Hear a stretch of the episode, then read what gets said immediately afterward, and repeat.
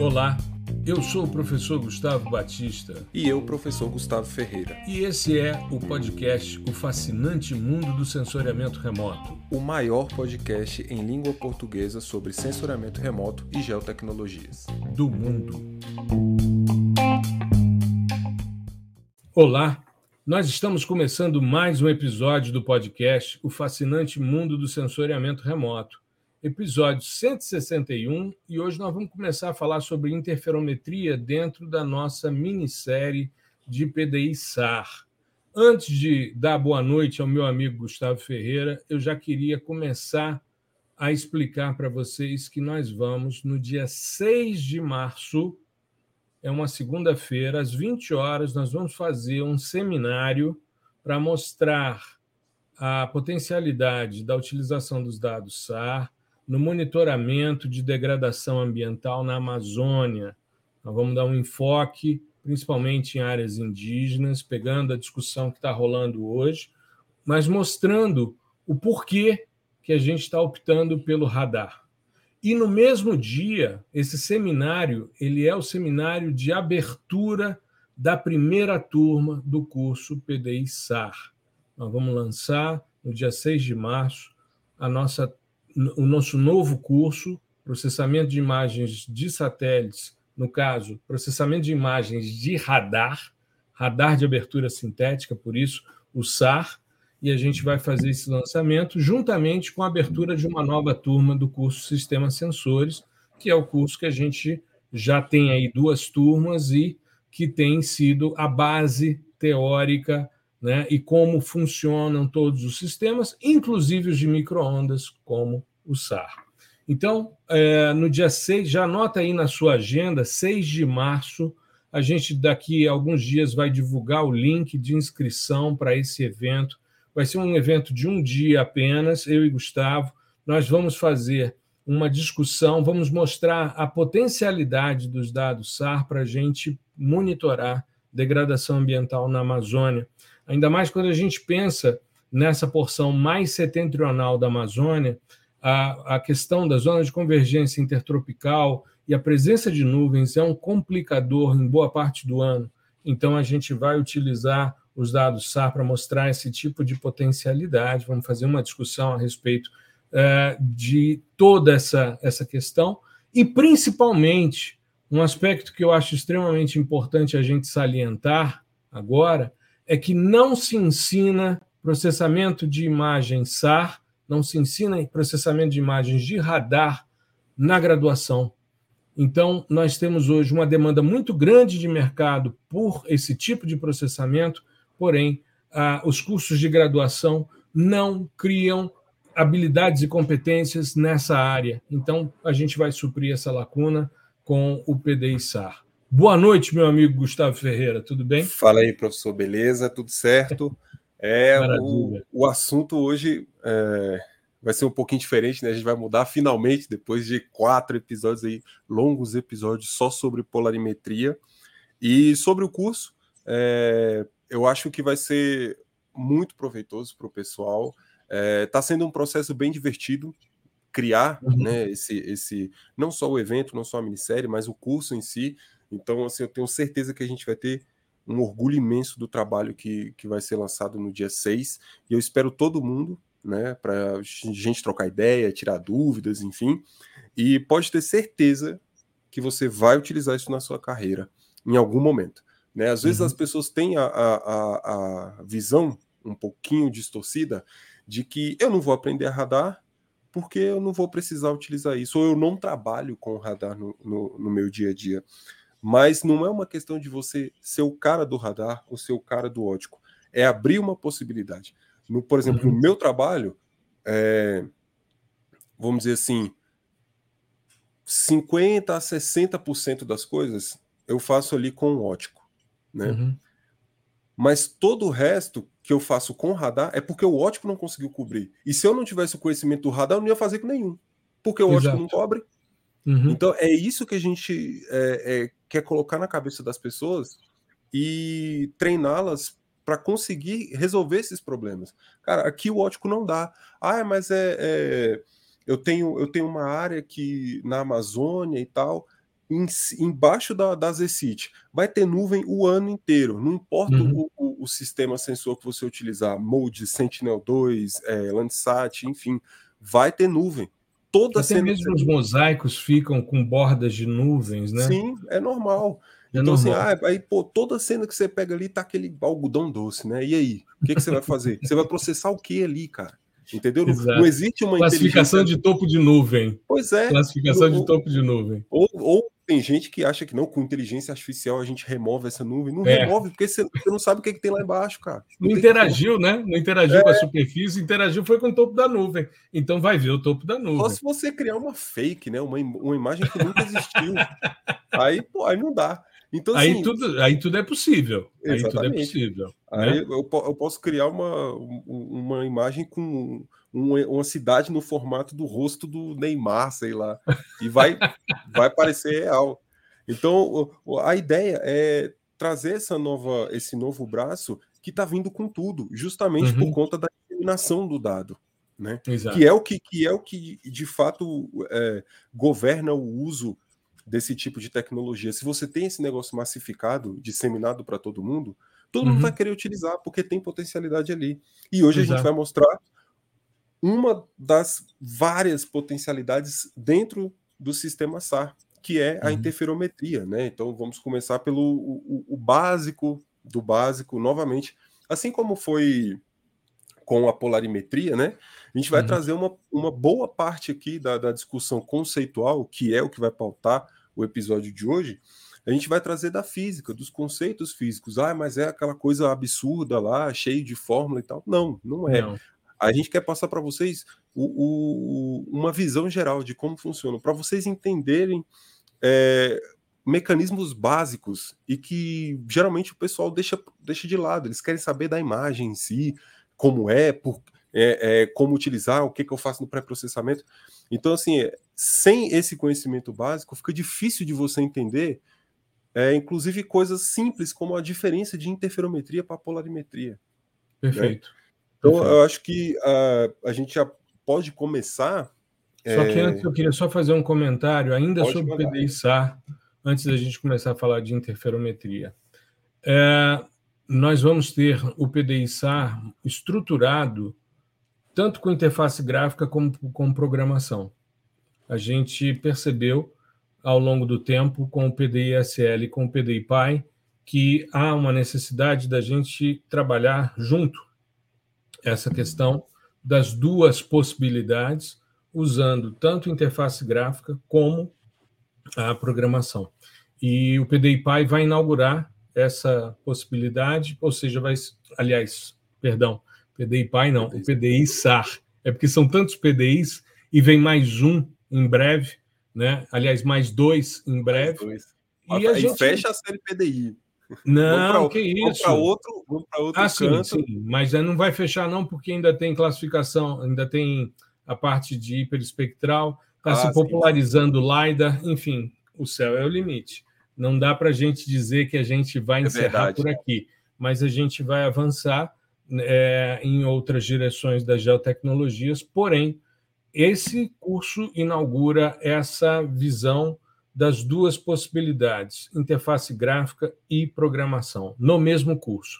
Ou seja, se você tem interesse, ah, mas eu prefiro trabalhar com interface gráfica, pronto, você vai estar tá sendo atendido com o PDI-SAR. Ah, mas eu quero avançar um pouco mais, eu gostaria de fazer meus códigos, estruturar tudo é, em termos de programação em Python. Perfeito, vai estar também disponível. E aí você opta, eu quero fazer os dois. Beleza, tá tudo junto ali. Tá? Lembrando Isso que é vai ter um módulo. Lembrando que vai ter um módulo tanto de fundamentos, sensoramento remoto por radar, uhum. quanto fundamentos de programação com Python. Então pode ficar tranquilo, ah, eu não sei nada de Python, não tem problema. Né? Inclusive, uhum. é, em, em, alguns casos é até bom, né? porque aí você já aprende direcionado para a aplicação, que uhum. é aqui uh, o PDI. Perfeito, perfeito. Então vamos começar a falar sobre essas técnicas e essa área do SAR, que é a interferometria, que é uma, uma noção bastante. São técnicas né, de extração de medidas uh, utilizando dados de radar orbital ou até mesmo aerotransportado, é mais comum com o orbital. E, por incrível que pareça, você provavelmente já esbarrou em interferometria e nem sabia. Vou dar um exemplo: SRTM. O SRTM foi uma missão de ônibus espacial usando duas antenas, uma a bordo e outra depois de um mastro de 60 metros, banda X e banda C, para fazer visadas diferentes e, com isso, construir modelos digitais de terreno usando interferometria. Então, você já sabia, já esbarrou com dados interferométricos, só que não sabia. Então, nós vamos começar a falar sobre isso, né, meu querido, para que a gente possa desmistificar um pouco essa que é uma área extremamente importante, muito útil quando se trabalha com movimentos de terra, com é, alterações de terreno, desde alterações pequenininhas a grandes movimentações né, decorrentes de desastres como terremotos, como atividade vulcânica, ou até mesmo desastres como o acidente de Mariana e de Brumadinho. Né? Você consegue Sim fazer esse tipo de monitoramento utilizando interferometria. Então, vamos lá. Vamos lá. É, a, a, a ideia geral né, é, é isso que você falou: é olhar para o mesmo alvo sob perspectivas diferentes, divisadas uhum. diferentes. Né? Então, imagina uhum. só que vocês estão é, enxergando a gente aqui só da perspectiva frontal. Vocês estão, só, só estão vendo aqui a, a, esse plano né, que está de frente. Então, uhum. se tivesse, se você tivesse a, a, possibilidade de enxergar mais lateralmente e de frente, você já teria uma outra noção. Você já poderia montar, começar a montar algo que seria próximo a, a uma representação tridimensional do, do, do, meu corpo, enfim, do meu rosto, né? Uhum. Então, a ideia é essa, é você olhar de diferentes formas. E, e, de certa forma, a gente pode fazer uma analogia também com a estereoscopia. Sim, sim. Né? Porque se a gente pensar que a gente tem ângulos de visadas diferentes, quando você estava falando das possibilidades, eu fiquei pensando, é, quem está nos assistindo em, em, vídeo, né, tanto no Spotify como no YouTube, é, a nossa máscara aqui do podcast, me vê de um lado e do outro está o Gustavo. Né? São dois Gustavos, só muda o sobrenome, mas são figuras diferentes. Mas se fosse a mesma a mesma imagem do Gustavo Ferreira, tanto numa, numa caixinha como na outra, nós teríamos dois ângulos de visada que poderiam compor a tridimensionalidade, que é o princípio estereoscópico que a gente usava em, desde a aerofotogrametria. Ou seja, os sistemas fotográficos se baseiam nesse princípio que é um princípio extremamente interessante, que é o paralaxe, que é o deslocamento aparente pela mudança do ângulo de visada. Você fecha um olho, se tiver com seu dedo polegar esticado, fechou o olho direito, seu dedo está numa posição, fechou o olho esquerdo, vai alternando, seu dedo vai se movimentando, mesmo que ele esteja parado, porque você está vendo em ângulos diferentes.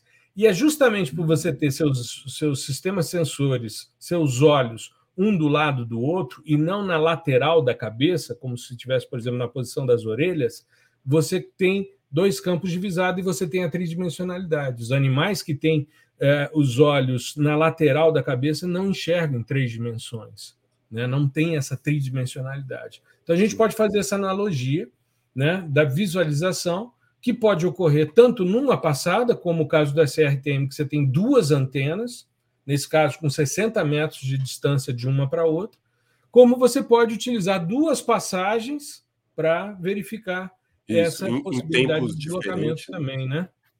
Isso. E, e toda essa informação, é, aliás, toda não, mas quase toda essa informação de diferença né, entre o tempo de resposta daquele alvo para o sensor ela vem da fase.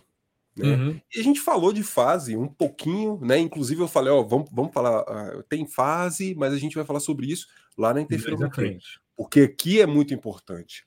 Né? Uhum. Ah, e, e o que, que é a fase? Bom, se a gente pensar na lógica mais básica da representação de uma onda bidimensional, qual é a uhum. representação? Clássico, é um senoide. Né? Uhum. ele tem um, um, uma oscilação específica, periódica, né? E aí tem todos aqueles componentes, amplitude, né, frequência e tal, que a gente já tratou lá na parte de eletromagnetismo mais básica, no, no uhum. início da polarimetria, e ela tem um componente muito específico que é a fase, que basicamente ela vai tratar é, de um ponto né, específico no tempo onde aquela onda passou. Uhum. Então, se eu pegar, por exemplo, eu tenho duas ondas, né? Uma saiu no instante T0, as duas têm a mesma amplitude, mesmo, mesmo tudo. Uma saiu no instante T0 e outra saiu no instante T1. Perfeito. Né? Então elas estão é, é, elas estão defasadas, é, né? Defasadas, elas estão fora de fase, uhum. certo? E aí, é, o que que acontece? como que a gente mede essas diferenças ou até mesmo a fase em si? Geralmente é dado em ângulo, né? Distância uhum. angular. E uhum. aí vem um, um, uma questão de, de interpretação que pega muito no pessoal que não teve muito a base trigonométrica, né? E, e, tudo bem, cada um tem as suas questões, mas isso acaba ficando obscuro o entendimento da representação da fase, porque é um consenso, a representação angular, né?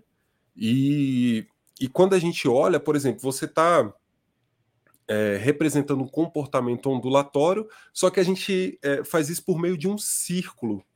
Uhum. Né? E aqui, por exemplo, é, um, se a gente pegar o círculo, ele está próximo da palavra ciclo, né? Se a gente pegar um okay. ciclo da onda, é uma, uma volta, um pico e um vale, né? Desse, desse senoide. Deixa eu ver, eu tenho, eu tinha um arame por aqui. É, o pessoal, eu vou tentar representar para o pessoal do áudio, né? É, uhum. Eu tenho um arame pretinho na minha mão e eu fiz um círculo com ele, né? Um círculozinho ele esse representa um ciclo. E aí, se eu fizer, se eu cortar esse cara no meio, né, ele vai ter uma representação parecendo um S deitado. Uhum. Um pico e um vale.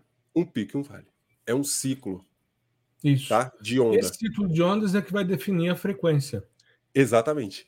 E aí, esse, esse ângulo ele é baseado no círculo. Se a gente pensar num movimento a gente pegar esse ângulo e cortar esse ângulo, desculpa, esse círculo e cortar em quatro partes, né? Uma, uma pizza com quatro pedaços. Quatro quadrantes. É, né? Isso, quatro quadrantes. E eu estiver movimentando é, a minha onda, ela vai ser o raio desse círculo movimentando ao longo ali no sentido anti-horário ou horário. Se uhum. a gente uhum. pegar, por exemplo, no sentido anti-horário, e eu, eu descer um pedacinho da pizza, eu fui de 0 grau a 90 graus. Certo. E aí, se eu, for, se eu descer mais um, eu vou de 90 a 180. Se eu continuar o movimento, mais uma pizza, mais um pedacinho, eu vou de 180 a 270. E se eu subir mais um, eu fecho no zero grau, que é o 360 graus. Perfeito. Eu fiz um ciclo uhum. na onda, né? Um pico e um vale.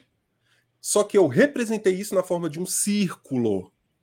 E, e o que. E, e para piorar um pouquinho a nossa percepção aqui intuitiva, esse negócio ainda é dado em radianos.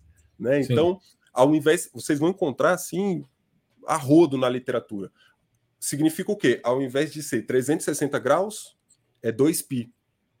Bom, se 2, se 2π é 360, π é 180. Né? E aí você vai ter 90 vai ser π sobre 2 e 270 3π sobre 2 a gente encontra com frequência é, na literatura a representação do ciclo, né, a, a, representação da fase em radianos, tá bom?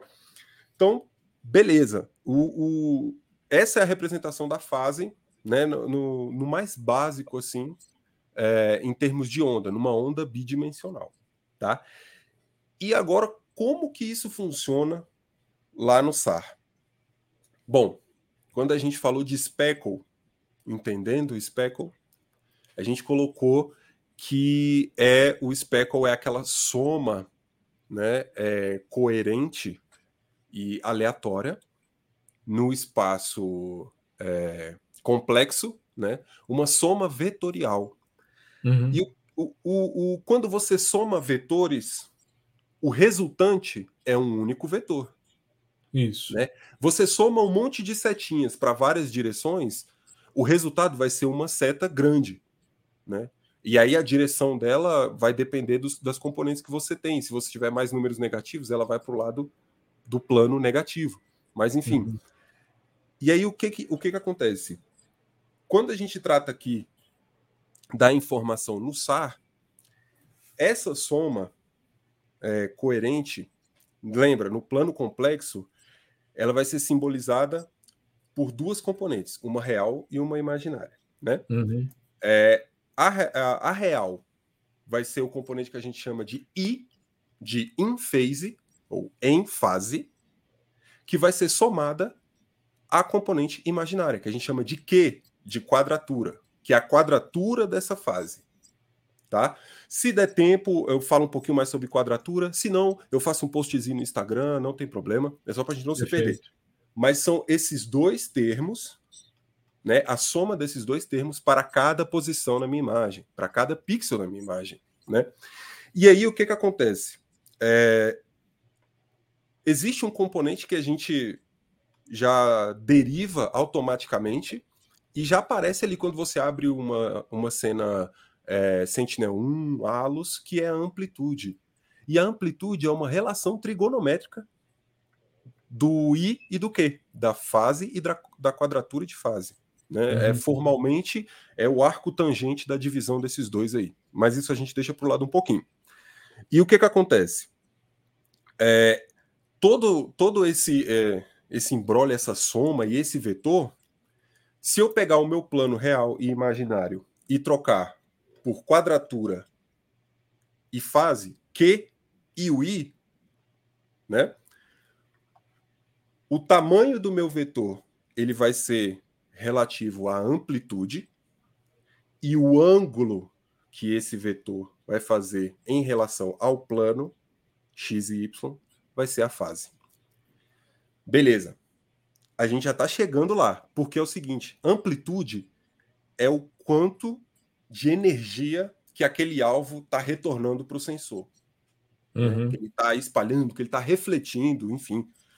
Que pode, a gente pode pensar, já que a gente está falando da onda, a gente pode pensar nessa onda eletromagnética dividida ao meio e seria a altura de um pico ou de um, a profundidade de um vale. Isso vai te dar a amplitude dessa onda.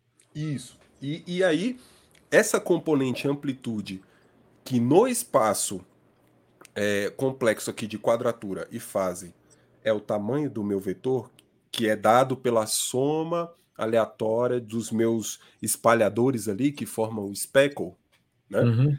É, esse cara, ele vai ser a quantidade de energia refletida. Né?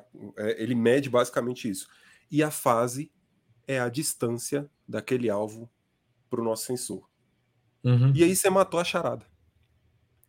A distância está na fase. Então, quando eu quero trabalhar, por exemplo, com geração de modelo digital de elevação, é, avaliação de desastres, né, de deformações na superfície, eu vou trabalhar com o quê? O que que mede a distância daquele alvo que vai caracterizar né, o, a, a, o relevo, a topografia daquela superfície, é a fase. Uhum.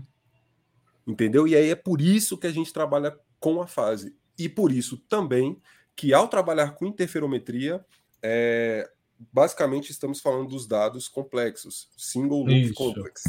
Isso, eu ia comentar isso com você, ou seja, você não consegue gerar dados, inter, é, relações interferométricas a partir dos dados GRD. Isso. Você precisa trabalhar com o single loop complex, né, com dados complexos, porque você precisa dessas informações de fase, de quadratura, de intensidade, para que você possa gerar né, essas, esses modelos interferométricos. E a gente perde essa questão da fase quando coloca no GRD, né? Então Exato. você precisa desse cara. E é muito simples. Veja, a gente falou é toda essa parte mais física e tal, ainda que básica, né? mas é só para a gente medir o quão distante o alvo está do sensor. A fase uhum. mede isso, tá? Então, se, se tem alguma coisa que tem que ficar guardada aqui, disso tudo que a gente falou até agora, é que a fase mede o quão distante o alvo está do meu sensor. Certo. Agora, vamos, vamos Agora, pensar naquele... métodos que se baseiam em amplitude também, né? Isso, sim, sim, sim. É, é o, o, o legal de você ter um sistema ativo, né? Você controla absolutamente tudo. É. Né? A gente controla a polarização, tal, não sei o quê. E você pode é, fazer um mix de abordagens. Então você tem, por exemplo, abordagens que levam em consideração a amplitude, você tem abordagens que levam em consideração um, um, a polarimetria mais a interferometria, uhum. né? Que é o Paul, Paulinsar. Então uhum. é, é você tem assim infinitas possibilidades, né? Na verdade, de você é, tratar de um mesmo fenômeno, tá? Porque você obtém o controle de todos os parâmetros, né? Todos aqueles que são inerentes ao sistema não Perfeito. a superfície da Terra, por exemplo. E o que que acontece? Vamos pensar, é, só para finalizar aqui, para a gente chegar na imagem, e aí depois a gente fala da, da, da parte de geração de fato da, de atributos altimétricos, enfim. É, é claro que quando você entra no contexto da imagem, você precisa modelar isso, né, esse uhum. comportamento. Igual o, o SPEC radar cross-section, e aqui o que, que acontece? É, essa soma ela é modelada como um processo gaussiano, né? Ele tem e aí a fase ela varia uniformemente. Se eu não estou enganado, deixa eu consultar aqui.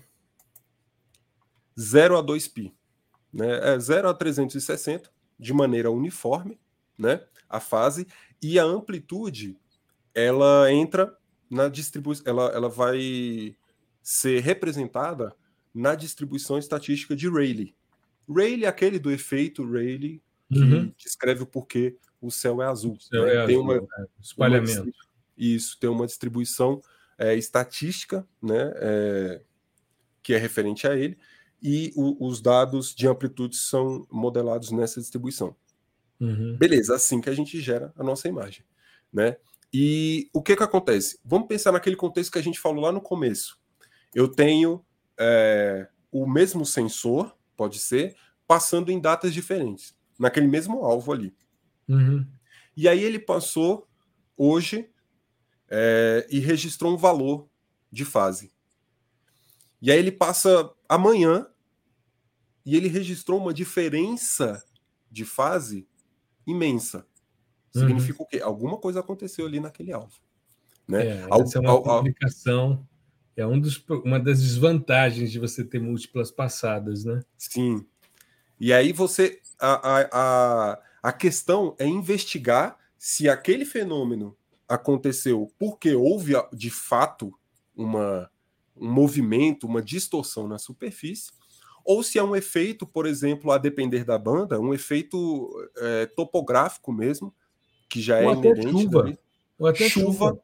É, vento, uhum. né, na, na, na, copa ali da, das árvores. Né? A gente está tratando uhum. do contexto é, brasileiro, a gente tem muita influência de, de, das questões florestais, né, da, da vegetação.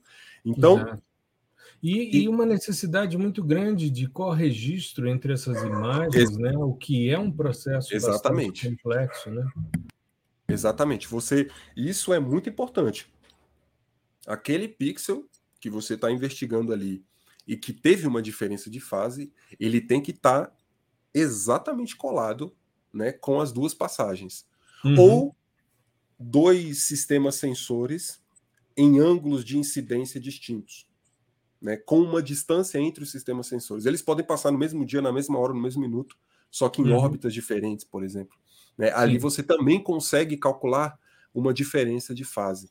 Né? E, e a partir dessa diferença, e dessas visadas distintas que a gente consegue fazer o, tudo em questão de, de MDE. Tá? É claro que o pessoal fala, ah, mas eu consigo fazer um MDE com aerolevantamento com drone, beleza. Agora vai fazer isso para o globo inteiro, pelo é. menos para as latitudes né, mais, é, mais, mais, mais baixas, né? Uhum. Então, é, é muito complicado.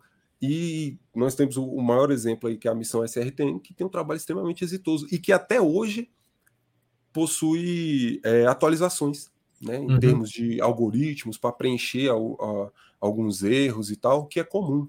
Né? Por quê? Porque vocês, você tem esse, esse, essa diferença de fase e ela pode acontecer naturalmente, sem necessariamente ter uma diferença de fato de que seja explicada pela topografia ou pelo relevo da, da, da região. Né? Então você tem que corrigir tudo isso. Às vezes, em corpos d'água também, isso era muito recorrente no, no, no SRTM, de você fazer aquele processo é, de fill sync, uhum. né? Porque às vezes ele, ele criava uns patamares, né? Então tinha degraus ali dentro do curso d'água, principalmente se ele, se ele for uma calha, se for uma calha larga, de rio né? ali muito larga, e uhum. ele vai uhum. criando uns patamares e aquilo de fato não existe. E aí acho que o Saga tem isso por default. Esse procedimento chama fill sync, que você uhum. é, é, estabelece um threshold ali de, de pixel, né? Uhum. Para ele olhar e falar assim: bom, se eu estou nesse pixel aqui, é, que ele é zero, né? É, ou seja, está no, no, no, na menor ali, no menor valor altimétrico, e eu olho para os meus todos vizinhos. os lados, para os oito vizinhos. vizinhos, e sete desses vizinhos também são zero, significa o quê? Que esse oito também tem uma probabilidade muito grande desse oitavo vizinho ser zero. Também, também. ser. Também Aí eu ser. vou lá e troco esse valor por zero. Né? Uhum. Então, assim, mas tudo isso, pessoal, é graças a essas técnicas né, de interferometria. É, é muito, assim, eu acho legal é, na interferometria é essa questão de ser viso, intuitivamente simples o processo, uhum. sabe? É você observar aquele mesmo fenômeno de perspectivas diferentes. Simples uhum. assim. E, e, a interferometria, ela, ela não é só utilizada, a técnica interferometria, ela não é só utilizada em termos de imagens e tal. Você tem, por exemplo, o pessoal lá que trabalha no, no CERN, lá, aqueles né, é, é, aceleradores de partícula, uhum. trabalham com interferometria também bastante. O pessoal que detectou ondas gravitacionais, né? Foi um grande trabalho de interferometria, só que ali você tinha distâncias é, absurdas, assim, né? Do, de quase o, o raio da Terra. Então, é, é, é, é uma técnica que pode ser aplicada em vários contextos, e no contexto do SAR, aqui do, do, do radar, ela produz re resultados magníficos, que vai desde a criação de um modelo digital de elevação, né, até uhum. mensuração de, de distorções na superfície terrestre. Né? Eu fiz um post é, há, há, um tempo sobre aquela questão da, da, da extração de sal no, em Maceió. Em Maceió, eu vi. Eu vi. Então a gente conseguiu. É, é, eu utilizei dois, dois pares, né, quatro cenas em tempos distintos, e a gente conseguiu chegar num valor é, ali na ordem, né, o maior valor de é, subsidência né, do, uhum. do, do, bairro ali que eu estava mensurando foi de 9 centímetros, dado esse intervalo de tempo. Que eu acho que era chegava perto de um ano, coisa assim. Então, assim, uhum. você consegue calcular isso. E, e, é um resultado bem fidedigno, porque foi um valor próximo do que encontraram lá, mensurando lá no campo, né? E, inclusive, e esse valor não é constante e tal. Ele aparece é, como se é, é, você tem a representação como se fosse mesmo uma depressão, não é um, um, um poço, sabe? Uhum. Você tem essa. A, é 9 lá no, no, no, ponto mais baixo, mas ele, ele tem uma, um, um formato de bacia, né? Que é o, o, o que foi encontrado em campo. Então você consegue fazer essas mensurações. Né? Próximo, no próximo episódio a gente vai falar sobre os trabalhos, é, as técnicas envolvidas para isso, para uhum. extração desses, de, dessas análises, desses dados, né? E uns, alguns trabalhos onde você tem essa mensuração de movimentos de massa, é, questões de, é, do, do desastre de Mariana, por exemplo, questões relacionadas a terremotos e erupções vulcânicas. Então, uhum. tudo isso você trabalha com interferometria. Perfeito. Mas vamos falar um pouquinho sobre a questão dos é, interferogramas? Sim, sim, sim. Né? É... As franjas. Vamos falar um pouquinho sobre essa parte de processamento, né? Sim, sim. É, o, o, o interferograma ele é criado com um par de imagens, né? Uhum. No mínimo, né? Você pode fazer isso temporalmente. Com tal. várias cenas, mas pelo menos duas. Pelo menos né, duas cenas. Observações diferentes. Exatamente. E aí é, você pode colocar em perspectiva a, a data, né? Uhum. Distinta, ou as, a, a, o sistema de passagem, né? Se foi ascendente, se foi descendente, pode utilizar também uhum. como um, uma forma de interferometria. E quando eu analiso e calculo a diferença de fase daquele mesmo pixel na imagem 1 para a imagem 2, eu vou ter um, um, padrão, geralmente, né, se tiver ocorrido ali alguma, uh, algum evento, ou tem padrões que já são conhecidos, padrões uh, relacionados à, à questão de relevo mesmo, topografia, que são os interferogramas, e eles vêm com um padrão de, de franja, né? O nome é esse uhum. mesmo. Que é, é, é franja mesmo. Que é assim, é, é, e o pessoal geralmente joga aquele. Tem um, um, uma rampa de cores default para isso, né? E aí fica uma coisa meio psicodélica, psicodélico, né? Fica, parece que derramou água assim, né? Derramou um, um suco psicodélico. Exatamente. Né? Fica é psicodélico o negócio. E, e, e, aquela rampa de cores ali é default, nem, nem tenta mexer. Né? Tem, tem, é, eu, já todos... vi, eu já vi os interferogramas é, em nível de cinza, mas com Sim. rampa de cor é sempre, é sempre, sempre a mesma variação de cores. Né? Que varia, tem um, um, magenta ali, né? um, um, um ciano.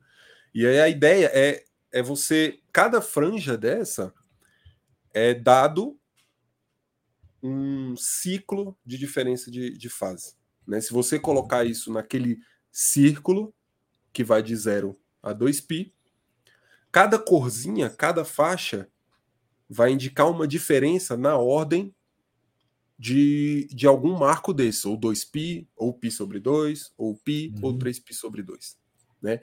E aí, quando a, as cores elas têm essas gradações com base nos valores do círculo, e eventualmente elas vão se repetir. Então, quando, por exemplo, se o magenta é pi 180 graus, e aí você tem mais três faixas distintas e depois repete magenta, significa o quê? Que aquele ciclo se repetiu. Aquela uhum. diferença de fase foi daquela mesma ordem ali para frente. E isso se é, é, esse padrão anelar era esse padrão que eu queria que eu queria falar naquela hora. Sim. Vão criando uns, uns anéis, né? Principalmente quando você tem é, eventos, por exemplo, de erupção vulcânica.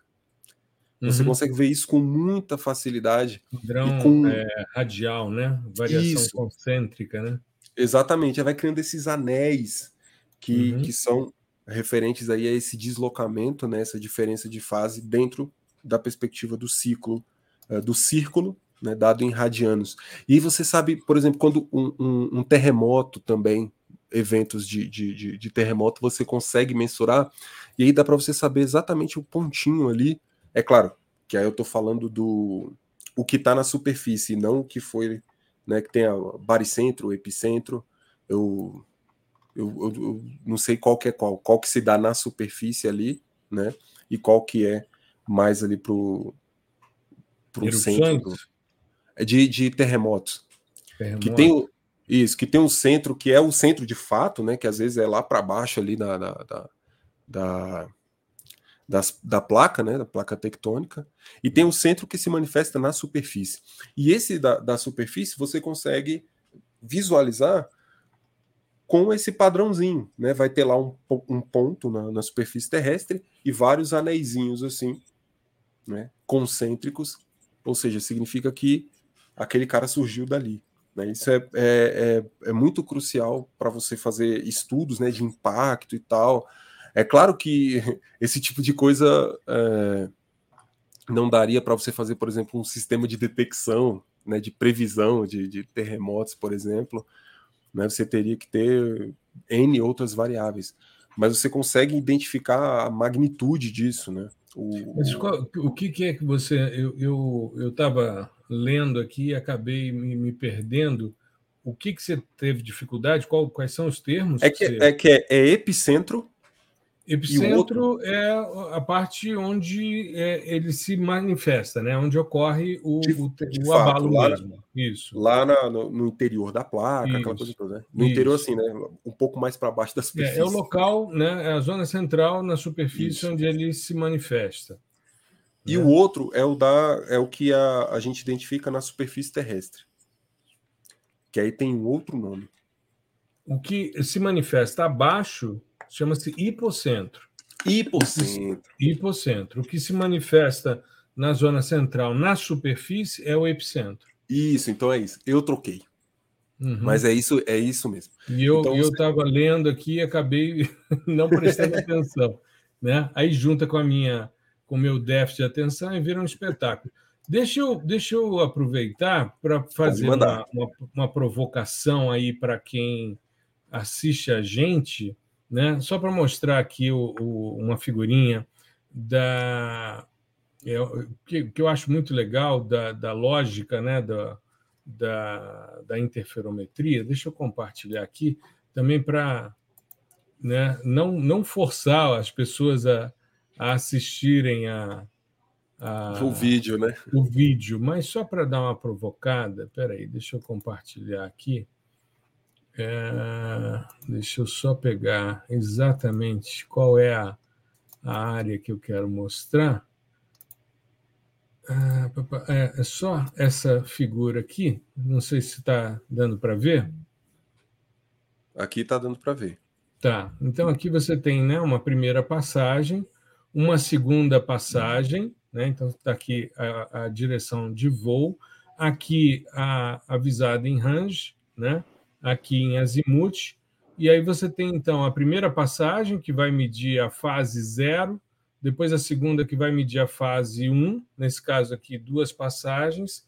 Né? A diferença de fase entre elas, aqui você tem a amplitude, e você tem uma pequena diferença entre elas, e as cores aqui do interferograma, né, que o Gustavo bem salientou, os anéis concêntricos, com o padrão de cores aqui, a rampa de cores, que é normalmente utilizada. Então, na primeira passagem, você tem o terreno aqui sem alguma movimentação, e depois você tem um, um, um shift em função de uma movimentação aqui de placas tectônicas, que se manifesta na segunda, é, na segunda variação de fase, e por essa diferença de fase, então, é feita a análise interferométrica. Exatamente. Isso daqui é de um site chamado unspider.org.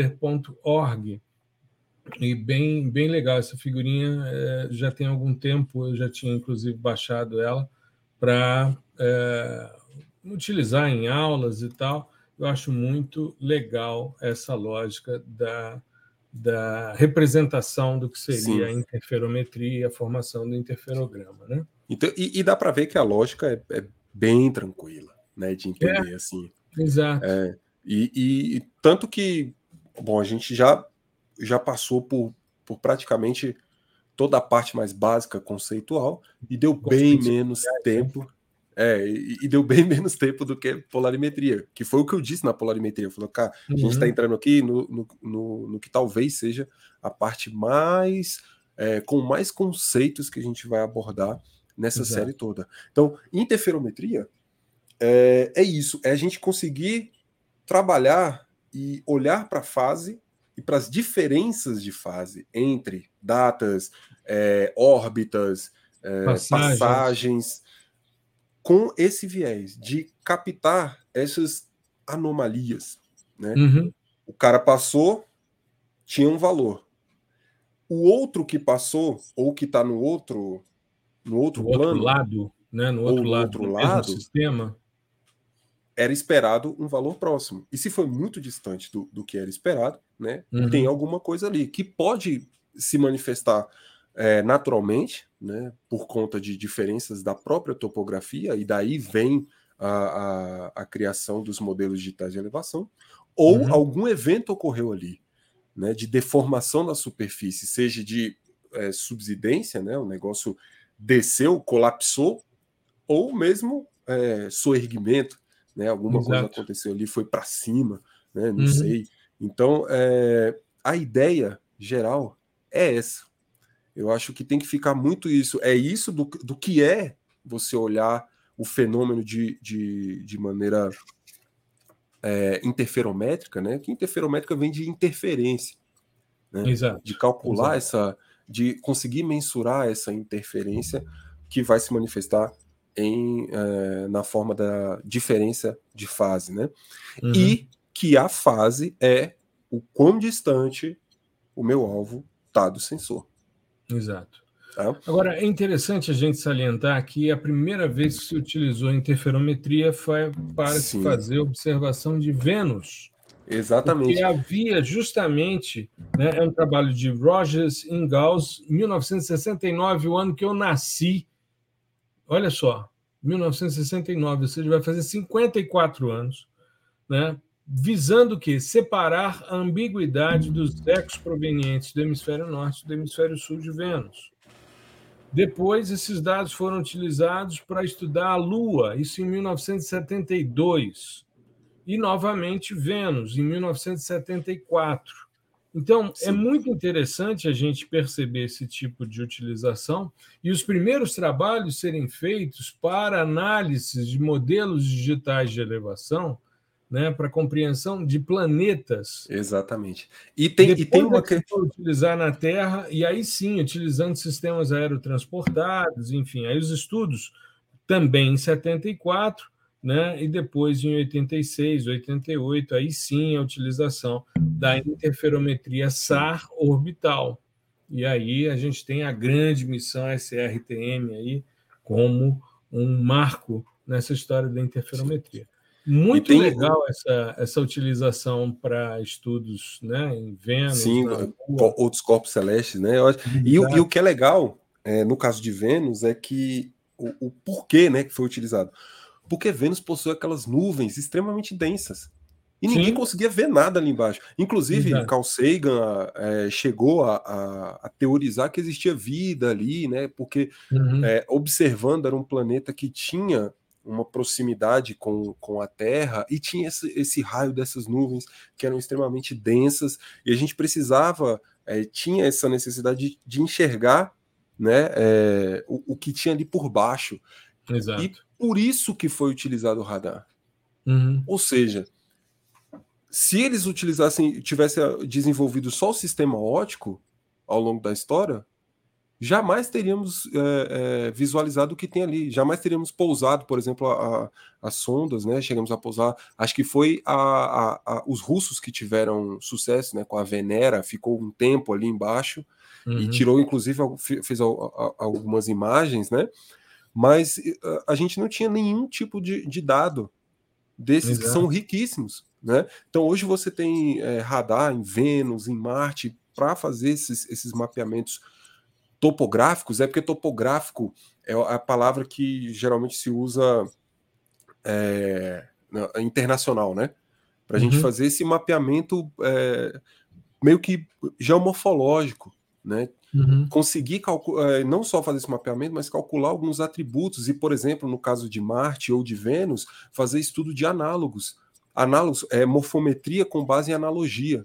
Sim. Por isso que a gente acha ah, o, o delta tal, né? Isso, né? o monte leitos tal. abandonados de rios, né? deposições lacustres, coisas do tipo. Você faz analogias nesse sentido. Sim. Quando a, a Perseverance, quando a Perseverance foi uh, pousar em Marte, eu fiz um, um post à época mostrando a cratera Jezero e o nível de, de conhecimento que já se tinha né, da análise topográfica, do que, que poderia existir ali. Já tinha mapa geológico feito. A gente teve um papo muito legal com o Álvaro Sim. sobre geologia planetária, né? E ele falando dos estudos em Io, né? Que é uma das luas de Saturno e que pô, tem uma, uma, uma composição extremamente interessante de metano. E que, e que parece ter até uma certa atividade, né? Exato. É em termos geológicos assim. Exato. Então a gente começa a ver a utilização dessas potencialidades, desses sistemas sensores e lembrar, uh, o Gustavo comentou logo no início a questão da popularização dos dados SAR. O sistema sensor que a gente vem utilizando com mais frequência, que é o Sentinel-1, o, o, o modo de, de aquisição de dados que a gente utiliza é o Interferometric Wide, é o IW. IW. Né? Existe o Extra Wide, tem o Strip Map e tem o, o Wave. Né? São quatro formas que o, que o Sentinel-1 trabalha. Mas a gente tem trabalhado sempre com os dados, tanto SLC como GRD, os dados IW, Interferometric Wide, que é o sistema interferométrico que a gente tem ali Sim. dentro do Sentinel-1. E cada vez mais, com a possibilidade de novos sistemas sensores, a gente está vendo aí uh, a discussão sobre o biomass, a discussão sobre o NISAR, uh, o, o, Terra Rose, o, o Roselle, aliás, Roselle. Né, Roselle, que a gente fez falando aqui sobre os próximos da constelação Copérnicos, enfim, tem toda uma discussão aí, e esse é um dos módulos do PDI-SAR, interferometria. Assim como a gente tem um módulo de polarimetria, a gente tem um módulo também Sim. de interferometria, né? de classificações, de, de, enfim, de dados é, de índices de vegetação, coisas que a gente ainda vai tratar aqui na minissérie, porque nós estamos começando, nós chegamos na metade da minissérie e nós temos aí seis capítulos a contar do de hoje. Nós temos ainda seis episódios sobre dados SAR, sobre essa minissérie de processamento de dados SAR. Sim. Né? Então, e assim, foi só a parte conceitual né, de interferometria. É. A próxima a gente vai trazer algumas técnicas utilizadas para mensuração dessas deformações na superfície e criação de, de é, modelos digitais. Né? Então a gente vai uhum. falar, por exemplo, sobre desdobramento de fase, né, sobre filtros que a gente, porque, claro, como a gente falou aqui, essas franjas é, elas também carregam algum ruído. Né? Sim, e aí você sim. tem é, maneiras de filtrar, inclusive o, o, Howard Goldstein é um dos, dos, caras aí que estuda isso, ele tem um filtro com o sobrenome dele, né? Para uhum. você filtrar a fase. E aí uhum. você faz esse desdobramento de fase, que é uma coisa que a gente vai falar um pouco mais no, no próximo episódio, para não ficar muito denso aqui, e trazer, é, além dessas técnicas, né, de como extrair, as aplicações, né? Uhum. Assim como algumas boas referências, inclusive em português, tá? Que, que é o assim é, é, um, é, um, é um calcanhar de Aquiles aqui do tema, é não ter tanta coisa assim uh, como tem para o ótico em português. Né? Uhum. A gente sabe que ah, mas a linguagem da ciência é, é, o inglês, não sei o que, tudo bem, mas nem todo mundo tem acesso a, uhum. ao estudo da, da, de uma língua estrangeira, né?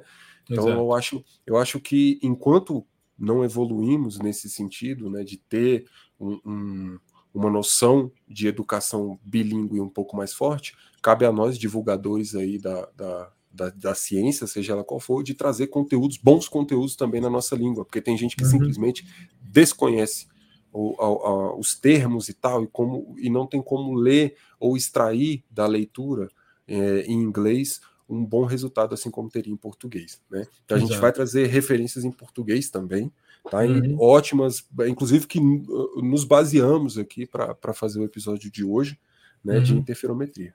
Maravilha, maravilha. É, conseguimos fechar em menos de uma hora.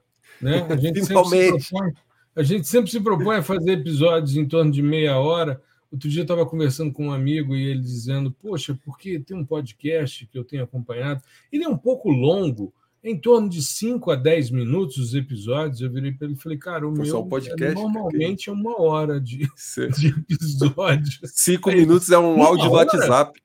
É, uma hora? Eu falei, pois é, cinco minutos é mensagem de WhatsApp, exato. Né? Aliás, quando eu recebo mensagem muito grande, já respondo com a figurinha, né? Agradeço o podcast. Pior, mas é verdade. Passou de um minuto é podcast. Exato, exato. E aí eu falei com ele, puxa, mas que inveja, cinco minutos para falar. Já pensou? Não, não, pensa não, se a gente aí... fosse. Se a gente não, fosse dividir essa série. Noite, só para dar boa noite e para começar o episódio, dá cinco minutos. É. Não, se fosse, fosse dividir essa série em episódios de cinco minutos. Aí ter... eu três anos e meio. É. Três anos e meio de uma minissérie. Sim, Aí vira, não, virou a série de vida, né? uma expectativa de vida. Não, nem, nem Netflix tá pra gente aí. Ia ser tipo, tem. Tem ia ser tipo um anime, tem um anime que é bem conhecido, que chama é. One Piece.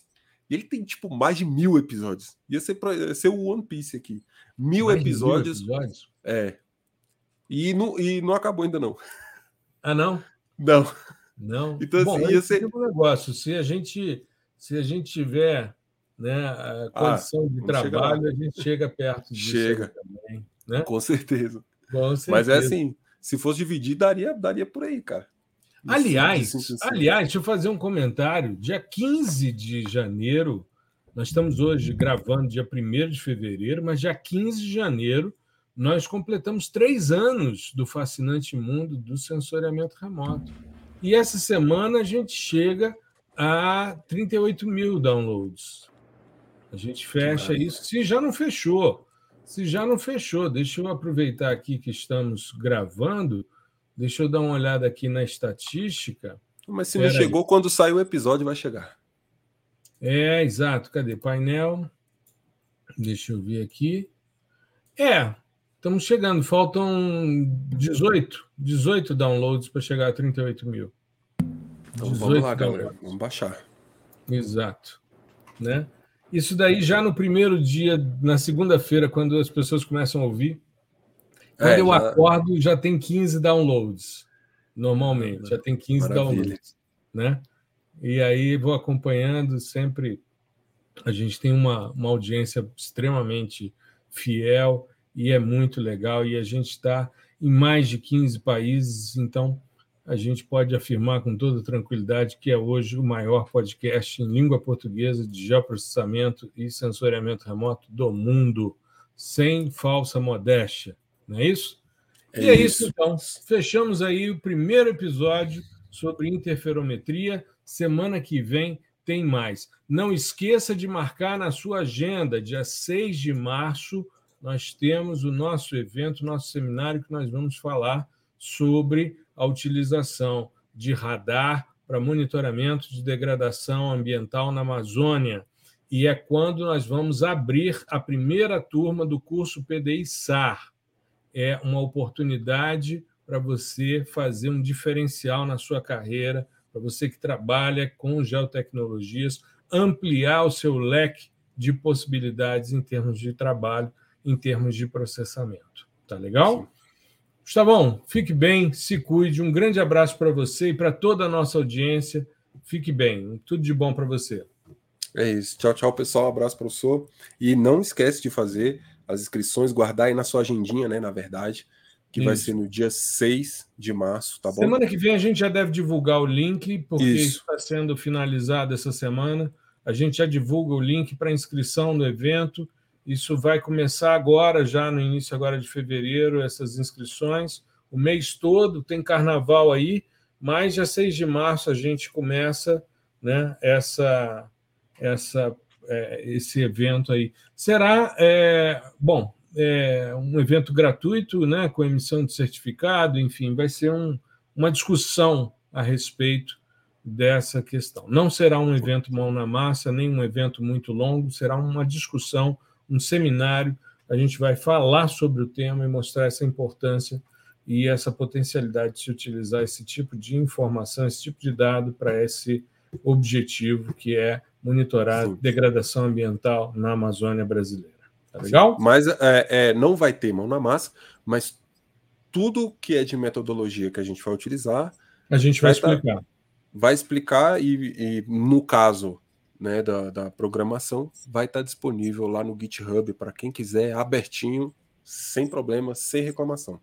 Beleza. Beleza? É Só mesmo. chegar lá e baixar. A gente quer, na verdade, mostrar para vocês como que funciona, quais são as potencialidades, as aplicações e como esse tipo de abordagem é tão eficiente nesse domínio que é um tão falado assim, né, um domínio tão importante aqui para a gente que é o domínio amazônico, Tá? Então, maravilha. Então, por, por, isso que a gente deixa um, um pouquinho de lado mão na massa. Né? Não significa que não vai ter para vocês os códigos e tal, vai estar tá tudo lá, mas a gente vai mostrar porque sabe que tem uma galera que ainda não conhece. Né? Uhum. Então a gente não pode chegar com o pé na porta e já mostrando a aplicação, não sei o que, não sei o que, tem o pessoal que não sabe nem para onde vai. Então a gente vai mostrar para onde vai e a gente vai mostrar quais são os melhores caminhos para a aplicação e para essa aplicação ter êxito. Maravilha, maravilha.